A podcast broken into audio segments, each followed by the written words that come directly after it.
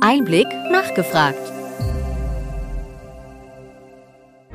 Willkommen bei Einblick nachgefragt, dem Podcast mit Interviews und Gesprächen zum Gesundheitswesen vom Gesundheitsmanagement der Berlin Chemie. In dieser Folge spricht die Fachjournalistin und Einblickredakteurin Miriam Bauer mit der Bundestagsabgeordneten Maria Klein-Schmeink von den Grünen über die gesetzliche Krankenversicherung GKV und aktuelle Herausforderungen dieser Legislatur.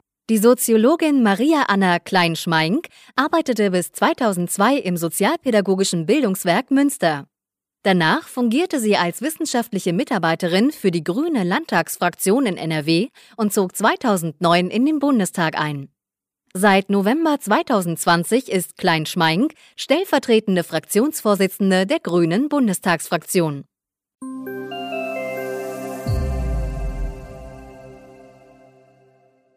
Was sind die aktuellen Herausforderungen für die gesetzliche Krankenversicherung sowie die soziale Pflegeversicherung in dieser Legislatur und wie wollen Sie diese angehen? Insgesamt müssen wir leider sagen, dass wir äh, enorme Herausforderungen haben bei der Finanzierung GKV und auch äh, der sozialen Pflegeversicherung. Äh, wir, die Rücklagen sind aufgebraucht. Äh, wir haben schon gerade bei der SPV ja auch eine Erhöhung gesehen. Wir haben etwa die Hälfte der Krankenkassen, die äh, zu Beginn diesen Jahres erhöhen mussten. Auch sie verfügen über keinerlei Rücklagen mehr.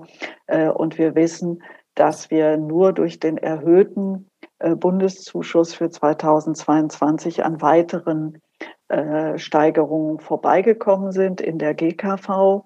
Da werden wir für nächstes Jahr ganz klar ähm, weitere äh, Zuschüsse des Bundes brauchen, äh, um zumindest sicherzustellen, dass nicht Kosten, die eigentlich von der Allgemeinheit zu tragen wären, äh, nicht einfach nur auf das äh, versicherten Kollektiv übertragen werden, weil wir wissen ja, da sind nicht alle beteiligt und auch nicht alle Einkommensarten. Und deshalb ist das so wichtig, dass wir in diesem Jahr äh, zu einer regelhaften Anhebung des Bundeszuschusses kommen, damit die versicherungsfremden gesellschaftlichen Aufgaben dann auch tatsächlich über Steuermittel äh, getragen werden.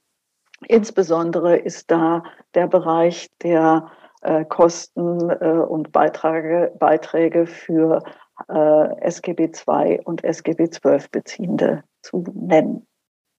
So, das ist auf der Ebene der äh, GKV auf der Ebene der äh, äh, sozialen Pflegeversicherung ist die Entwicklung noch drastischer. Wir wissen, dass wir mit den Maßnahmen des letzten Jahres nicht hinkommen werden, sondern äh, es eine Überzeichnung in diesem Jahr geben wird äh, und wir gleichzeitig ja auch noch die vielen Anpassungen vor uns haben, die durch zum Beispiel Tarifsteigerungen und überhaupt Einbeziehung von äh, Pflegekräften in den Tarifvertrag äh, entstehen werden. Äh, wir wollen höhere Beiträge für die Bezieherinnen und Bezieher von ALG 2 äh, aus Steuermitteln finanzieren. Das ist auch so vereinbart in der Koalition. Äh, wir wollen das Preismoratorium für Arzneimittel ähm, beibehalten, um im Bereich der Arzneimittel Kostenbegrenzung betreiben zu können. Äh, und insgesamt die Möglichkeiten der Krankenkassen zur Begrenzung der Arzneimittelpreise stärken. Welche Hindernisse gibt es noch? Also wir haben insgesamt gerade bei der Pflegeversicherung ja noch einiges vor uns und da haben wir uns auch einiges im Koalitionsvertrag vorgenommen, um da voranzukommen. Allen voran äh, muss es darum gehen, versicherungsfremde Leistungen wie die Rentenbeiträge für pflegende Angehörige und die pandemiebedingten Zusatzkosten aus Steuermitteln zu finanzieren.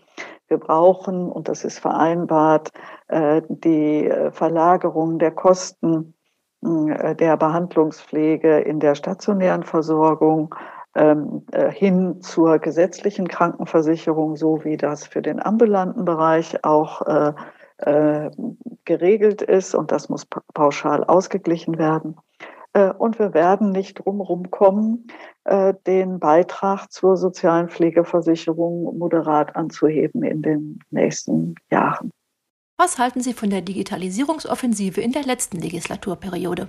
Insgesamt müssen wir sagen, wir hinken in Deutschland bei der Digitalisierung weit, weit hinter dem Notwendigen hinterher. Wir sehen das im europäischen Vergleich und wir sehen es ja jetzt äh, in der Pandemie unglaublich deutlich, wenn wir äh, nicht mal ansatzweise sagen können, äh, ob und wie die Belastung in den äh, Krankenhäusern derzeit ist, äh, weil wir keine aktuellen Daten haben, sondern sehr nachlaufende Daten, dann ist das einfach ein ganz, ganz großes Manko und das müssen wir angehen.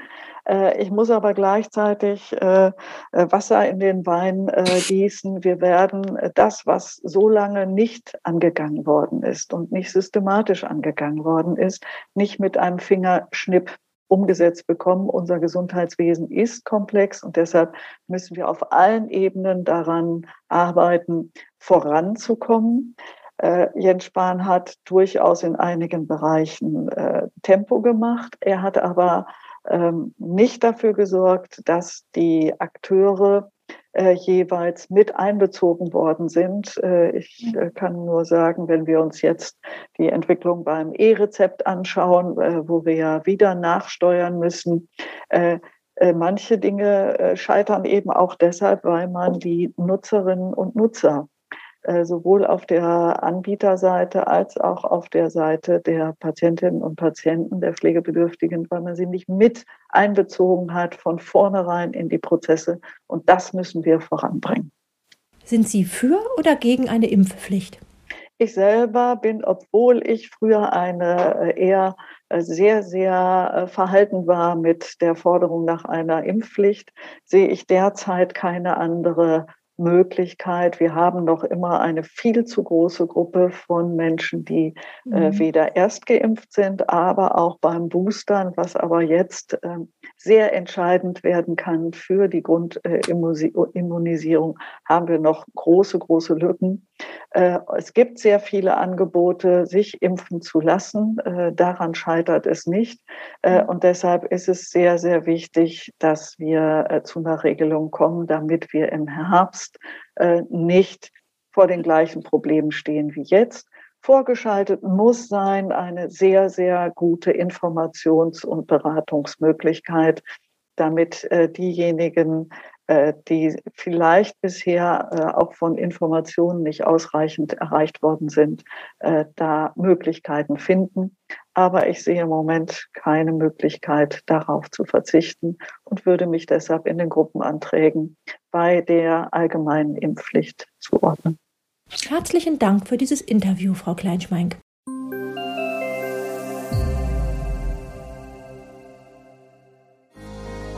Wir hoffen, dass Ihnen diese Ausgabe von Einblick nachgefragt gefallen hat.